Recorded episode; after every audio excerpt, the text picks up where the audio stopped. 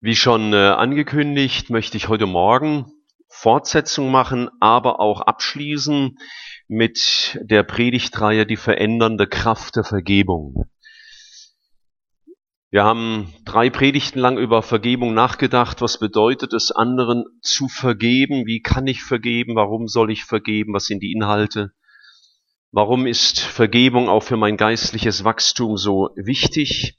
Und es ist mir auch sehr wichtig zu betonen, einmal für euch und für alle, die die Predigt nachher auf dem Tonträger hören. Diese Predigt heute Morgen basiert auf den drei Predigten zuvor zu diesem Thema. Und man kann sie und sollte sie auch nur verstehen auf der Grundlage dessen, was wir zu diesem Thema betrachtet haben. Wer die ersten drei Predigten nicht hören konnte, weil er nicht hier war, der, dem hoffe ich trotzdem ein bisschen weiterhelfen zu können heute Morgen. Aber ihr könnt euch gerne dann eine MP3 bestellen. Die wird nämlich von den vier Predigten zusammengefasst angeboten. Und wenn wir nämlich die Predigt heute Morgen nur herausgelöst sehen, ohne das Fundament, das wir vorher betrachtet haben, dann kann es schnell sein, dass wir sehr einseitig werden oder sogar ein unbiblisches Verhalten an den Tag legen und auch manches verzerren. Äh, ich will nicht gar nicht davon reden, dass man mich vielleicht dann missdeutet und sagt, der Hartl hat aber gesagt.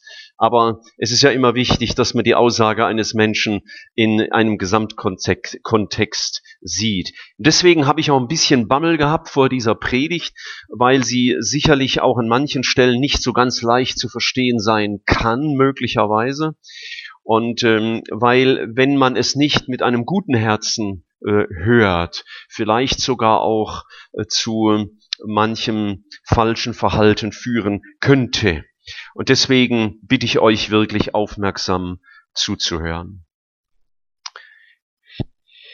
Vergebung ist ja immer zunächst einmal ein Vorgang zwischen Gott und mir. Vergebung eröffnet mir die Möglichkeit zur geistlichen Reife, zur Reife in meiner Beziehung zu Gott. Vergebung ist aber auch ein Vorgang zwischen mir und meinem Herzen. Und deswegen hilft mir äh, Vergebung in meiner Persönlichkeit zu reifen. Und Vergebung ist ein Vorgang zwischen mir und natürlich meinem Nächsten, der an mir schuldig wurde und dem ich vergeben darf. Und da darf ich lernen, in meiner Beziehungsreife zuzunehmen. Vergebung hilft also, in der geistlichen Reife zuzunehmen, in der Persönlichkeitsreife zuzunehmen und in der Beziehungsreife. Das sind sehr wichtige Dinge. Es ist wichtig, dass wir über Vergebung gut nachdenken. Irgendwo ist mit dem Mikro was nicht ganz in Ordnung, oder? Ja, hoffen wir, dass es durchhält. Wenn wir nachdenken über einen Vorfall, der war zwischen mir und einem anderen Menschen, wo ich schuldig, wo der schuldig geworden ist an mir, wird im Normalfall in den meisten Fällen, wenn wir biblisch darüber nachdenken und die biblischen Prinzipien über Vergebung bedenken, es damit enden, dass wir den Vorfall einfach beerdigen. Dass wir ihn einfach hinter uns lassen. Ich schalte mal um auf dieses Mikro hier, gell? Ähm, sonst haben wir dauernd ein Problem. Dankeschön. Also das Nachdenken über einen Vorfall, den es gegeben hat zwischen mir und jemand anders, wird, wenn wir biblisch nachdenken, in den allermeisten Fällen damit enden, dass wir den Vorfall beerdigen und hinter uns lassen. Vielleicht ähnlich wie wir es in den Sprüchen schon mal gelesen haben in einer der vorausgehenden Predigten. Einsicht macht einen Menschen langsam zum Zorn und es ist ihm eine Ehre, Vergehungen zu verzeihen. Oder in Kapitel 20 im Vers 3 heißt es, abzulassen vom Streit ist für den Mann, auch für eine Frau, eine Ehre. Jeder Narr aber stürzt sich hinein. Wenn wir also biblisch nachdenken, dann werden wir die meisten Vorkommnisse zwischen uns und anderen beerdigen, bei Jesus ablegen und vergeben, weil wir wissen, mir musste in meinem Leben schon wesentlich mehr durch Gott vergeben werden, als ich anderen zu vergeben habe. Gut, es gibt aber Situationen, da können wir es nicht bei dem Vergeben belassen. Es kann sein, dass sehr bedeutende Schuld entstand zwischen mir und anderen, bedeutend nach den Maßstäben der Bibel und nicht bedeutend nach deiner Empfindlichkeit, sondern bedeutend nach der Schrift. Oder wenn Schuld fortgesetzt geschieht, immer wieder das Gleiche geschieht, immer wieder die gleichen Worte, immer wieder die gleiche Verhaltensweise. Oder wenn eine Schuld, die an mir geschieht, in einem für mich sehr empfindlichen Bereich meines Lebens geschieht, wo ich eben besonders empfindlich bin, da sind wir ja alle sehr unterschiedlich gestrickt. Es gibt Dinge, die machen mir gar nichts aus. Und es gibt andere, da bin ich sehr empfindlich. Und wenn du ganz andersrum bist, dann wirst du denken, was, was, äh, warum verhält er sich so empfindlich? Wir sind nun mal Menschen, die empfindliche Bereiche haben. Und wenn da Schuld geschieht, dann kommen wir nicht so leicht darüber hinweg. Und es braucht dann manchmal Zeit, dass auch wenn wir vergeben haben vor Gott, braucht es manchmal Zeit, dass Vertrauen neu reifen kann zum anderen. Zum Beispiel, wenn du feststellst, da ist jemand in der Gemeinde, der hat hinter meinem Rücken gegenüber mehreren Personen schlecht gesprochen und zwar ungerechtfertigterweise. Dann ist das keine Sache, wo wir immer nur sagen müssen, na, das vergeben wir alles. Da ist vielleicht manchmal nötig, dass wir Dinge klären. Darauf kommen wir ja später. Oder wenn Ehrbruch geschehen würde, Gott möge das verhindern in unserer Gemeinde, dann ist das nicht eine Sache, wo ich einfach sage, das vergebe ich und sondern gehe ich zur Tagesordnung über. Ja, das sind Dinge, die verletzen ins Innerste hinein. Oder wenn jemand mir gegenüber oder dir gegenüber wiederholt Zornausbrüche hat und Worte sagt, die beleidigend sind, dann ist es auf die Dauer nicht immer das Richtige, wenn ich dazu schweige und alles wegschlucke und versuche irgendwo zu beerdigen, sondern es ist manchmal nötig, dass es ein klärendes Gespräch gibt zwischen dir und deinem Gegenüber deinem Ehepartner vielleicht, deinem Arbeitskollegen oder auch einem anderen Gemeindeglied oder auch einem Freund oder einer Freundin gegenüber. Wir müssen natürlich immer wieder kalkulieren, wenn ich den anderen anspreche und sage, hör mal, dieser und dieser Vorfall, der hat mir, hat mir sehr, sehr wehgetan, es hat mich schwer mitgenommen, dann kann ich nicht immer damit rechnen, dass der andere gleich auf die Knie fällt und sagt, oh ja, entschuldige, es war wirklich böse von mir, sondern es kann sein, dass die Sache eskaliert, dass der andere beginnt zurückzuschießen und ihr sagt, na, du musst ja ganz still sein.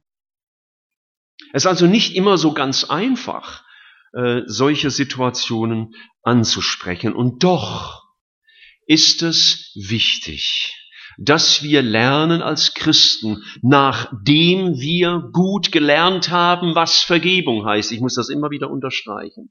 Dass wir auch lernen, miteinander kritische Situationen anzusprechen und sie zu klären.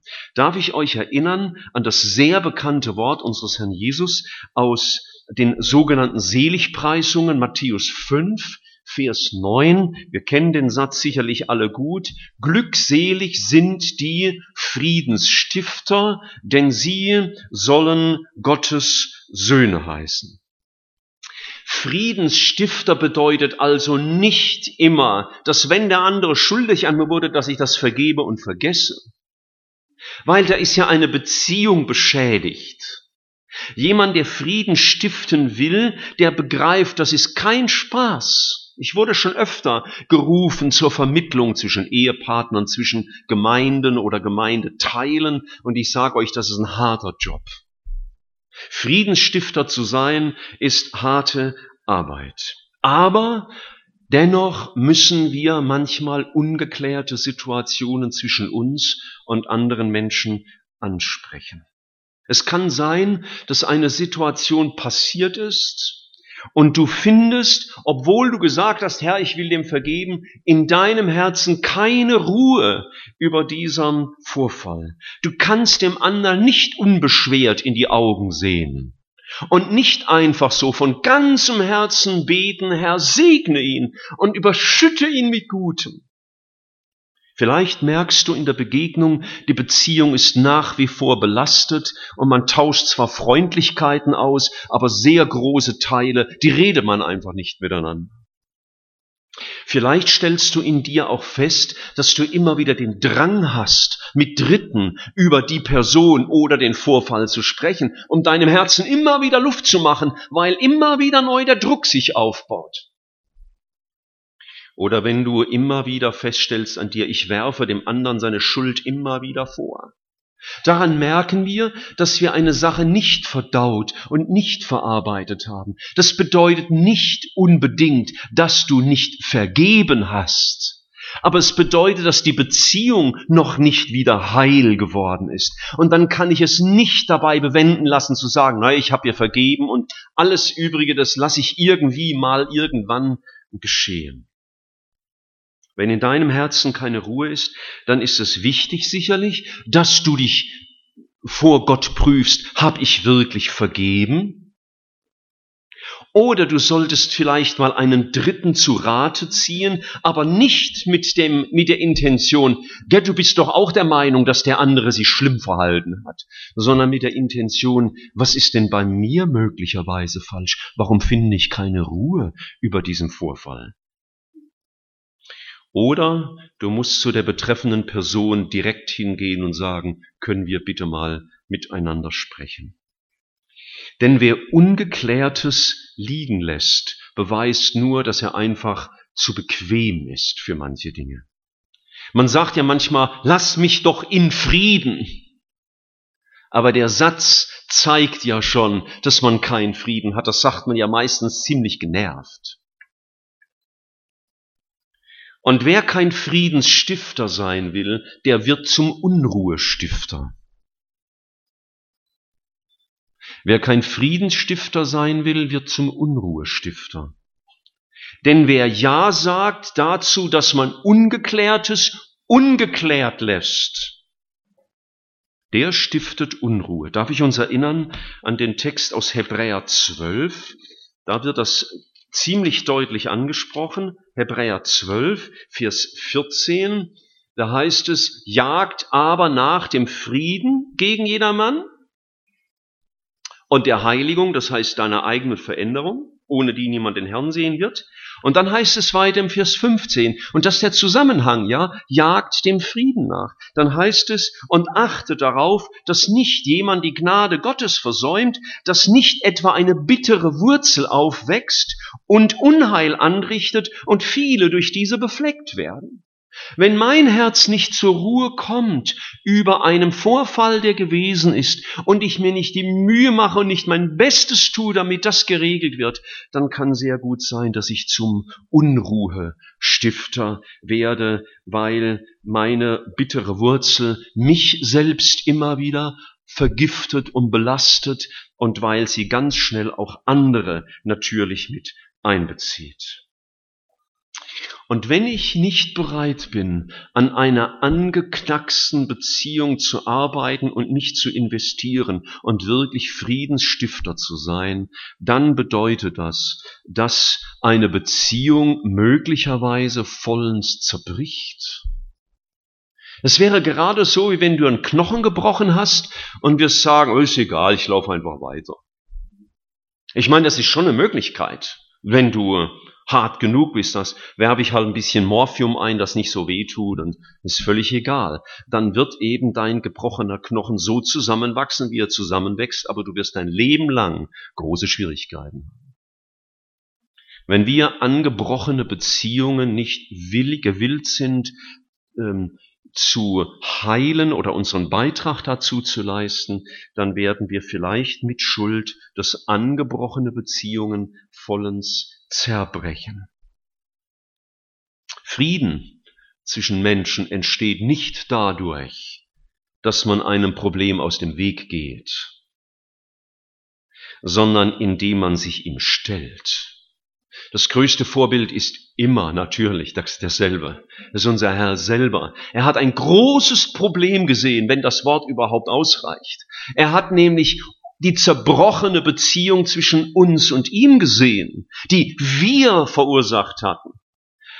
Und dann hat der Herr nicht einfach gesagt, na ja, jetzt warten wir ein bisschen lang und geben noch ein bisschen mehr Gas und geben noch ein paar Gesetze, vielleicht werden sie dann bräver, sondern er kam uns entgegen und wir lesen im zweiten Korintherbrief Kapitel 5, im Vers 18 diese so wichtigen Sätze. Zweiten Korintherbrief, Kapitel 5, Vers 18. Das alles aber, nämlich das Neuwerden eines Menschen, kommt von Gott.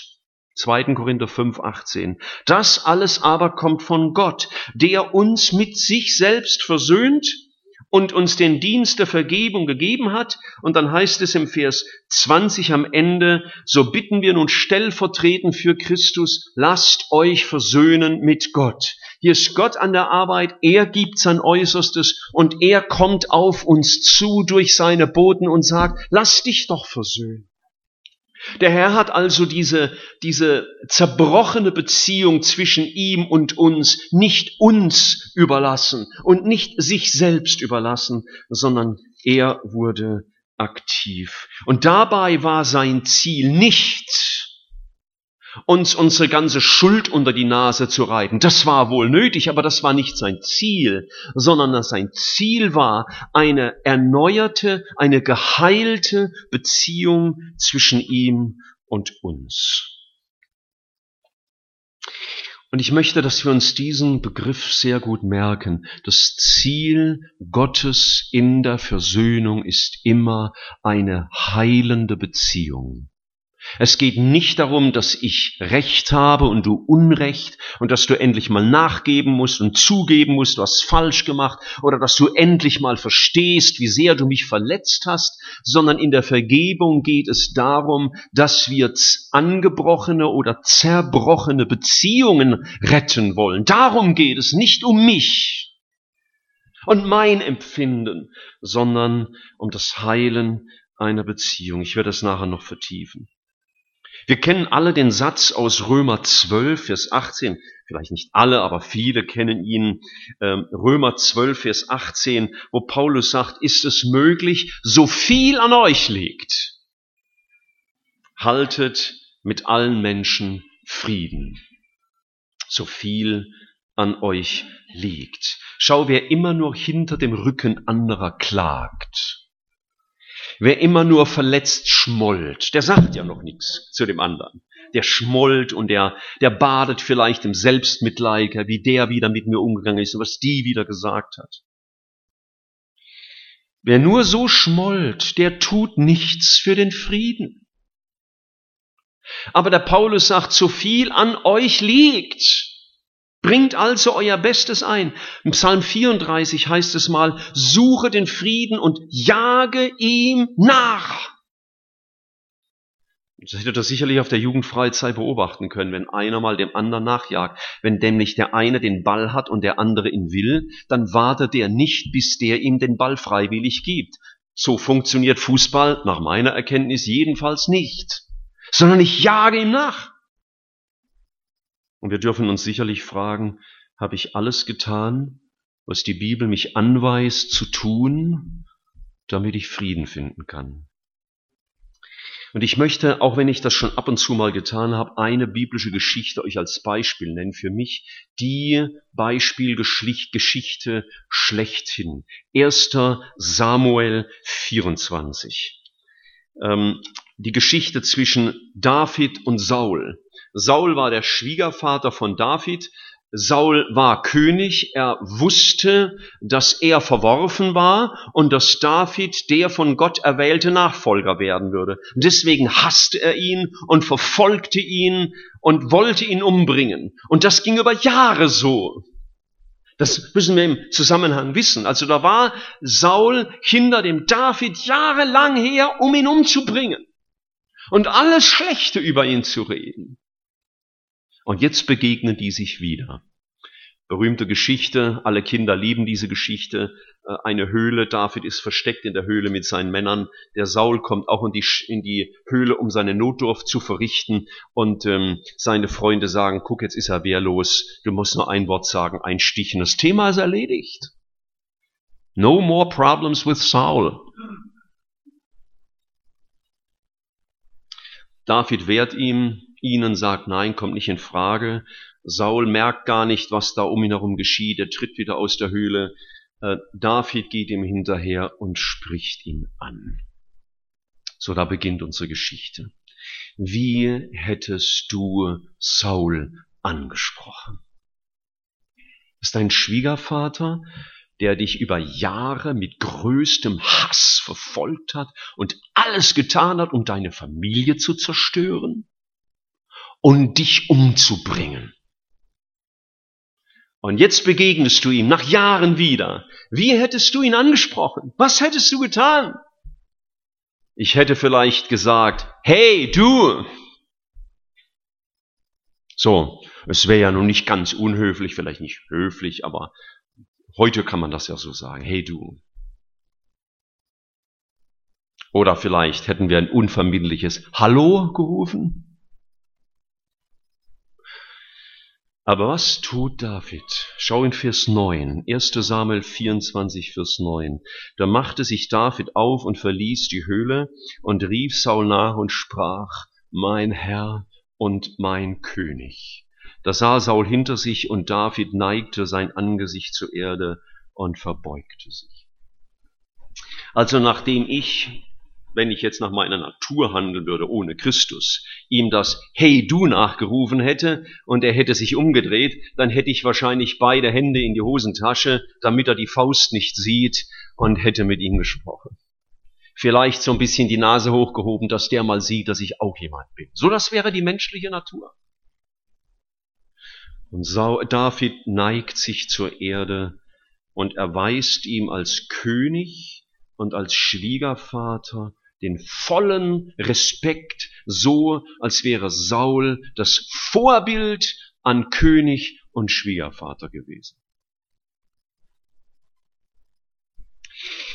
Und schaut, David wird hier aktiv. Er wartet nicht, bis der Saul kommt, sondern er wird der Aktive, obwohl ihm Unrecht angetan worden war. Und bedenke, wir sind nicht nur aufgefordert zu vergeben, sondern wir sind auch aufgefordert, uns dagegen zu wehren, dass da eine Beziehung zerbricht.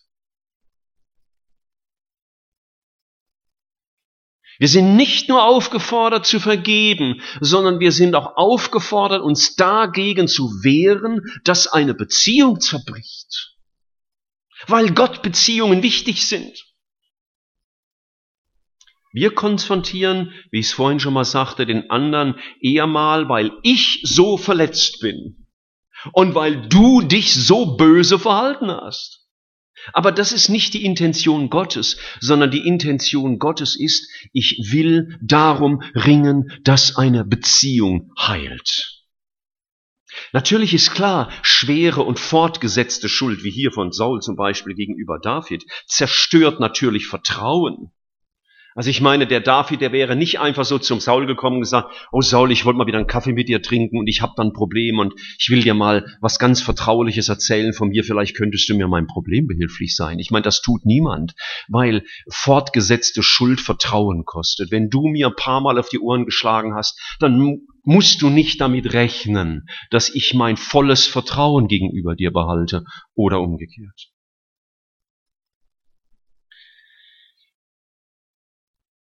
Der David neigt sich vor seinem Schwiegervater, weil er weiß, der Saul ist, obwohl er ist, wie er ist, eine von Gott geliebte Persönlichkeit. Nicht sein Handeln ist von Gott geliebt, aber er ist als Mensch von Gott geliebt. Wenn du keinen Respekt mehr für einen anderen hast, kannst du nichts mehr für eure Beziehung tun. Und deswegen ist wichtig, dass wir den Respekt nicht verlieren. Und nicht vergessen, wir sind selber Sünder, die von der Gnade Gottes leben. Das vergessen wir so schnell, weil die Schuld des anderen ist immer sehr groß. Natürlich, ich bin ja auch nicht vollkommen, aber hm, das, was der andere gemacht hat, ist ja eine ganz andere Hausnummer. Der David sagt dem Saul, was er ihm bedeutet. Er sagt im Vers 10, warum hörst du auf die Worte der Leute, die sagen, David sucht dein Unglück? Er sagt dem Saul, was Saul ihm bedeutet. Er äußert Dankbarkeit, er äußert Wertschätzung. Er sagt im Vers 12, 11 und 12, du warst in meine Hand gegeben, ich hätte dich töten können und man hat mich dazu aufgefordert. Aber ich habe gesagt, ich werde meine Hand nicht an den Gesalbten Gottes legen.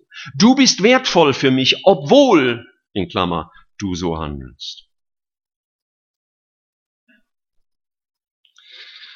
Und wenn wir mit dem anderen handeln, mit seiner Schuld umgehen an mir, wenn die eindeutig bewiesen ist, ist sehr wichtig, dass wir um die Zucht des Heiligen Geistes bitten, damit wir dann nicht Dinge denken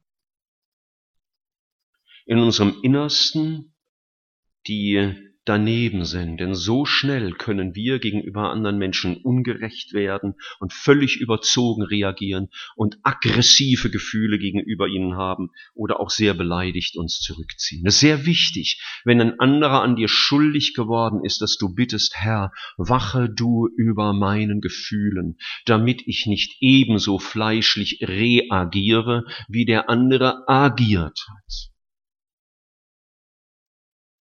Und wenn wir mit jemand reden, dann geht es nicht darum, ich will Recht haben, sondern es geht darum, dass Christus geehrt wird und Gemeinschaft gefördert wird. Jetzt könnten wir denken, das wäre jetzt sehr geistlich, der Saul hört vom David, ja, du bist mein Herr, mein König, alles prima und so. Aber nein, die Geschichte geht weiter. Der Saul, äh, der David konfrontiert Saul jetzt mit seinem Fehlverhalten. Er sagt im Vers 10, du hörst auf die Worte derer, die sagen, ich würde dir nach dem Leben trachten. Er geht also ganz offen vor, er spricht die Schuld an, er spricht auch an, woher er das weiß. Er ist nicht so diffus, das machen manchmal Christen. Das ist mir auch schon passiert, ja. Man sagt. Oder andere sind auch der Meinung hier, die bleiben dann ungenannt. Ich bin da immer oh, muss ich ganz arg aufpassen. Der Paulus hat das ganz anders gemacht. Da schreibt er doch den ersten Korintherbrief und sagt, ich habe gehört von den Leuten im Haus von der Chloe das. So, das war richtig. Lass die Sachen offen. Spricht das Problem, das Bestand, das besteht, offen und direkt an und auch nicht so blumig und pack das nicht in zu viel Watte. Du musst nicht aggressiv und bösartig sein, aber sprich so, dass der andere klar verstanden hat, was dir Mühe macht. David tut das. Er sagt deutlich, was ihm Mühe macht, und zwar in sehr knappen Worten.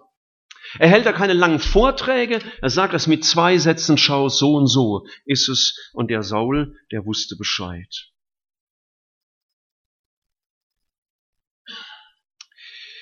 Und er sagt auch, was ihn verletzt.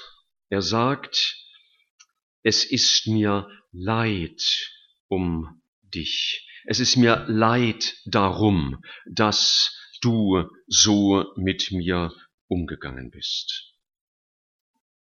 Er sagt offen, was ihn verletzt, er sagt offen, was ihn ärgert, und er sagt offen, schau, mein Vertrauensverhältnis zu dir ist dabei, den Bach runterzugehen. Und das will ich nicht. Er bleibt nicht lange daran stehen, wie böse der Saul ist und wie wem das getan hat, sondern er kümmert sich darum zu sagen, Saul, ich will mit dir eine geregelte Beziehung. Du sollst verstehen, das stimmt nicht, dass ich Böses will. Ich will nur dein Bestes. David ging es nicht um sich und nicht um sein Recht und nicht darum, dass er betüttelt wird vom anderen, sondern es ging ihm darum, der Name Gottes soll geehrt werden und unsere Beziehung muss gerettet werden. So wichtig, dieser Punkt, dass wir nicht um die falschen Dinge kämpfen. Und dann fiel mir noch was Schönes auf. Im Vers 17 heißt es, und es geschah, als David aufgehört hatte, diese Worte zu Saul zu reden, da sprach Saul. Das heißt, der David hat dem Saul auch die Gelegenheit gegeben zu reden. Der hat ihn nicht totgequatscht, sondern er hat ihm kurz und knapp gesagt, schau, das ist es. Und dann ist er still und er hört zu.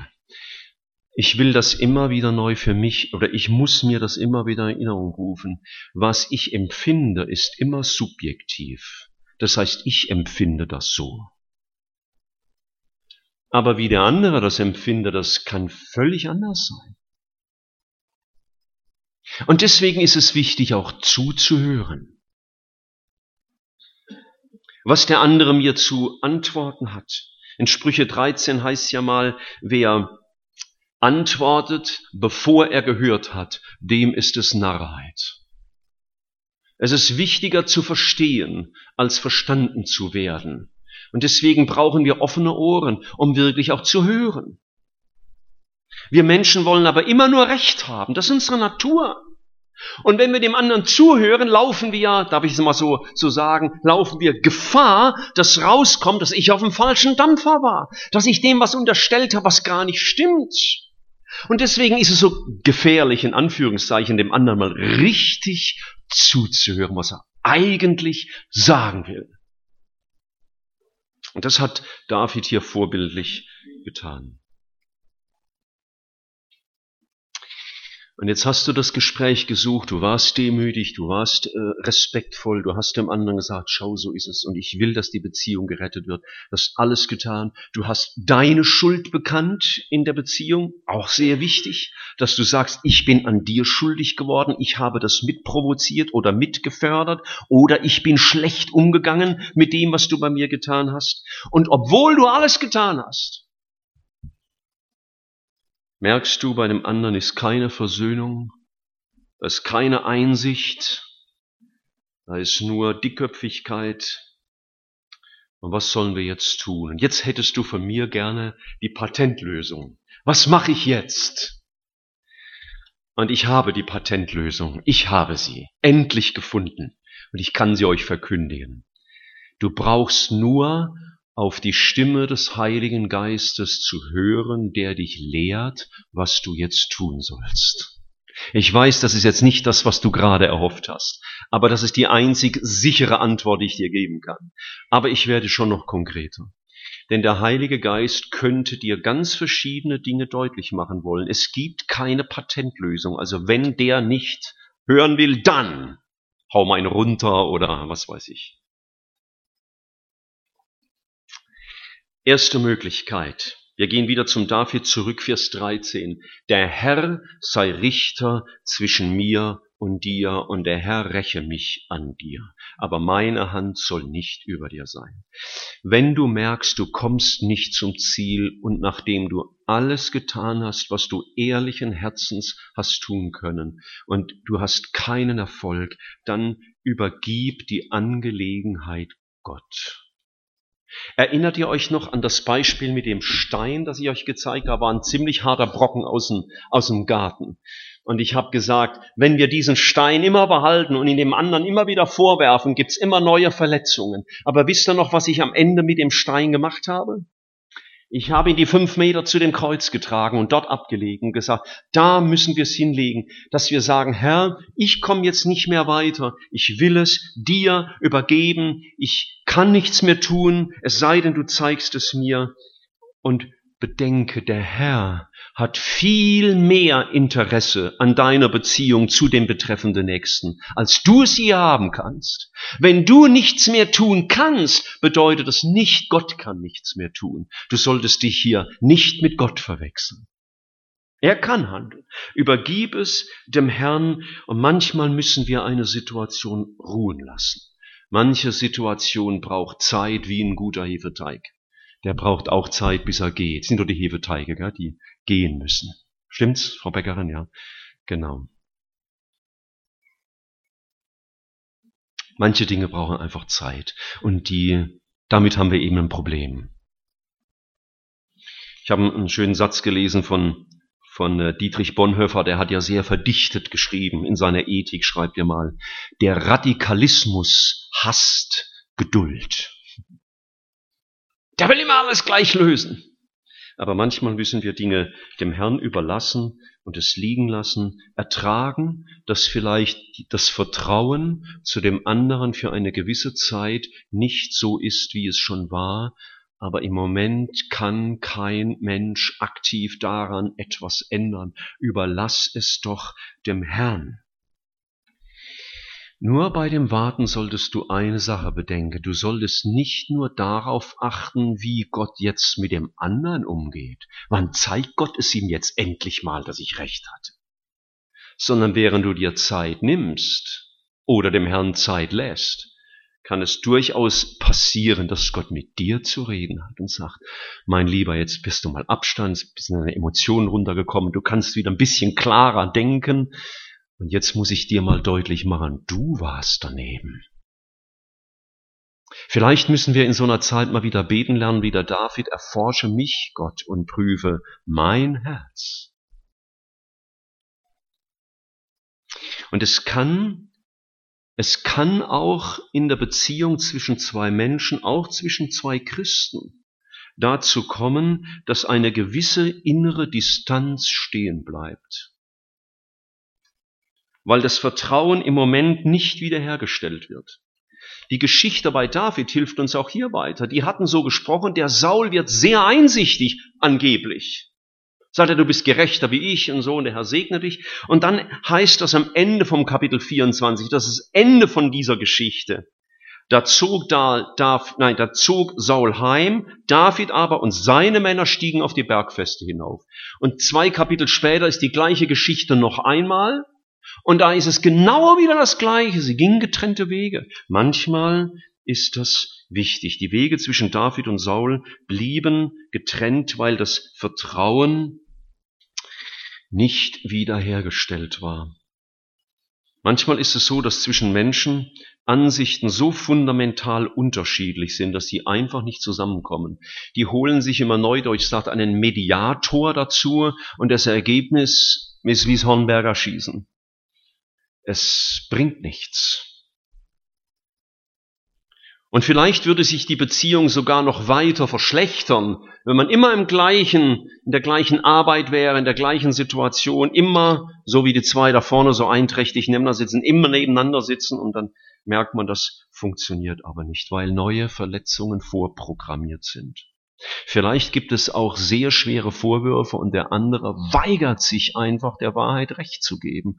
Dann wird eine Beziehung im Vertrauen leiden und es wird eine Distanz entstehen und ich kann das nicht unbedingt ändern. Das müssen wir manchmal ertragen, weil wir es dem Herrn überlassen haben. Wir sagen, Herr, Du kannst mit ihm und mit mir zurechtkommen. Ich übergebe das dir. Und das müssen wir manchmal ertragen, wenigstens für eine gewisse Zeit. Darf ich dich erinnern an den, den großen Streit zwischen Paulus und Barnabas?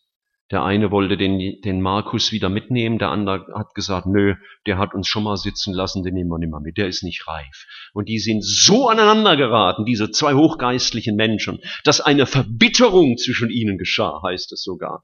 Und der eine ging den Weg, der andere den Weg. Die Gelehrten streiten sich, wer jetzt richtig gehandelt hat. Das mir gar nicht so wichtig. Entscheidend ist, dass sie am Ende wieder zusammenkamen und dass der Johannes Markus ein ganz wertvoller Mitarbeiter geworden ist. Manchmal müssen wir Situationen liegen lassen, bis wir oder der andere reif sind, sie zu klären. Und das kann uns dann helfen, mal wieder, weil Ruhe eingekehrt ist, vernünftig nachzudenken. Manchmal kann sogar Trennung nötig sein. Da kann es geschehen, dass eine Gemeinde einen Bruder ausschließen muss, weil er gesündigt hat und seine Sünde nicht einsehen will. Das ist Trennung. Da hat man alles versucht. Er hat gesündigt gegen den Leib.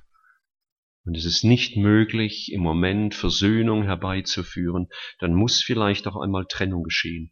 Oder wenn du ein Angestellter hast, dann kann es sein, dass eine Situation so verfahren ist, dass es nichts anderes gibt, als dass du den Mitarbeiter entlässt, weil keine gedeihliche Zusammenarbeit mehr möglich ist. Auch das kann einmal richtig sein. Das ist alles nicht ideal, das ist alles nicht so, wie der Herr das will vom Ziel her. Aber wir müssen lernen, auch mit Unvollkommenheiten auf dieser Erde zu leben. Und zwar nicht, weil der andere so unvollkommen ist, sondern weil du so unvollkommen bist. Ich hatte mal mit jemand vor vielen Jahren eine schwierige Phase und ich habe mich natürlich immer wieder empört über die Fehler äh, des Nächsten. Das könnt ihr ja gut nachvollziehen. Es geht euch ja sicherlich manchmal genauso. Und dann kam ich zu einem Punkt, dass ich weinte vor Gott und sagte, Herr, warum habe ich nicht genug Liebe, um das Herz des anderen zu gewinnen. Da war Gott mit mir an einem ganz wichtigen Punkt. Ich konnte Gott alle Fehler des anderen aufzählen und dafür haben wir ja manchmal ein phänomenales Gedächtnis. Aber Gott musste mit mir reden und sagen, du bist hier ein Problem. Schau, aus einer Phase der Trennung, wie es bei David und Saul war, kann auch eine tiefe Überführung kommen dessen, der sich im Recht glaubt. Also rechne mit Überraschungen von Seiten Gottes. Um keine Missverständnisse aufkommen zu lassen, das, was ich eben zum Thema Trennung sagte, gilt nur in äußerst eingeschränkter Weise für die Ehe. Ehe ist eine außergewöhnliche Beziehung. Das ist was anderes wie die Beziehung zwischen mir und einem Bruder oder zwischen zwei Freunden. Ehe, das ist eins werden verschmelzen zu einer Einheit und Gott hat gesagt, was der Mensch zusammengefügt hat, soll der Mensch, äh, was Gott zusammengefügt hat, soll der Mensch nicht scheiden. Das heißt nicht, dass es nicht auch unter Christen mal geschehen kann, dass eine Ehe zerbricht, aber wir sollten nicht einfach diese zwischenmenschlichen Beziehungen des Alltags, so mir nichts, dir nichts, auf die Ehe übertragen. David und Saul waren kein Ehepaar, vergisst du es nicht. Sie waren Schwiegervater und Schwiegersohn, das ist eine andere Dimension von Beziehung. Ich fasse nochmal zusammen. Alles Handeln, wenn wir eine gespannte Beziehung haben, alles Handeln soll Frieden, soll Beziehungsheilung, soll Vertrauen und Klärung zum Ziel haben und kein Machtkampf sein und keine Rechthaberei darstellen. So, äh, du hast 70 Prozent der Schuld und ich nur höchstens 10 und 20 hat irgendjemand, vielleicht Gott oder so. Nein, es geht darum, ich will eine Beziehung retten. Ich leide unter etwas, was hier Gott verunehrt, weil es zerbrochen ist.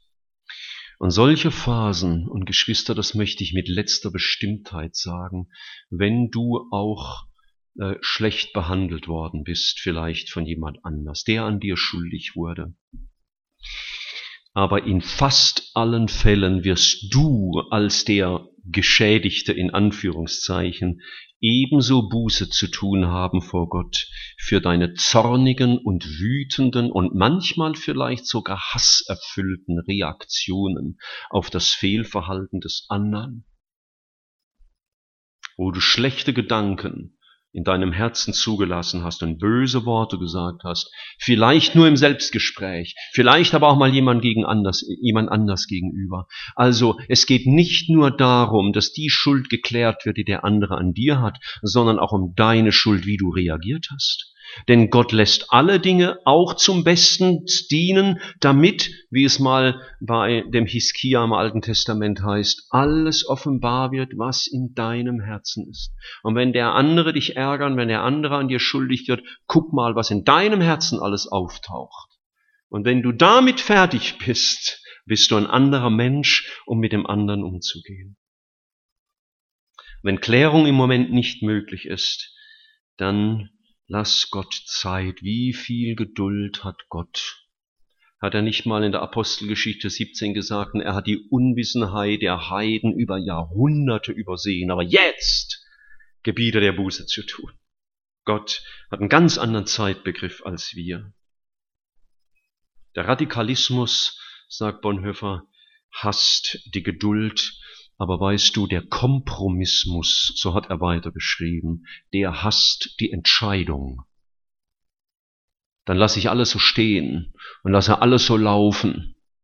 Und die Beziehung geht vor die Hunde, weil ich nichts tue und weil ich mich nicht einbringe, weil ich nicht Gott gehorsam bin, alles zu tun, was zum Besten dient. Kleines Schlusswort von David als er fertig war mit dem David. Wisst ihr, was das letzte Wort war, was der David in diesem, in dieser Sache, oder fast das letzte Wort, was er gesagt hat? Wem jagst du nach? Fragezeichen, Saul. Und wenn ich jetzt den Satz fertig zu schreiben gehabt hätte, hätte gesagt, dem kommenden König, du machst dich an Gott schuldig, dass du den kommenden König äh, verfolgst. Das hätten wir vielleicht gesagt. Also sieh dich mal vor, mit wem du hier redest. Was sagt er?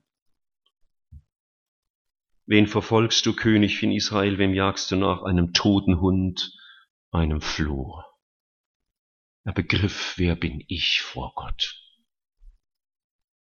Noch war die Sache mit Bathseba und Uriah nicht passiert, aber er wusste schon, dass er Abgründe in seinem eigenen Herzen hatte. Vergebung bedeutet manchmal meinem Stolz zu sterben. Und ich will das nicht von meiner Natur. Und deswegen wollen wir das Problem der Vergebung immer an der Wurzel packen. Und die Wurzel ist immer in deinem Herzen, nicht im Herzen des anderen. Versuche keine Wurzelbehandlung bei deinem Nächsten. Das musst du den Zahnärzten überlassen. Gott will an dir die Wurzelbehandlung vornehmen. Und deswegen, ehe du handelst, überlege im Heiligtum, was du tun sollst. Und dann darfst du Mut fassen, wie David aufzutreten und Schuld beim Namen zu nennen und den anderen auch zur Ordnung zu rufen, weil du um eine Beziehung kämpfst und nicht um dein Recht. Ich denke, es tut uns gut, wenn wir jetzt mal einen ganz kleinen Moment durchatmen können und still werden können vor Gott. Ich bitte, dass niemand jetzt laut betet, das darfst du in deinem Herzen tun und ich schließe dann ab mit Gebet.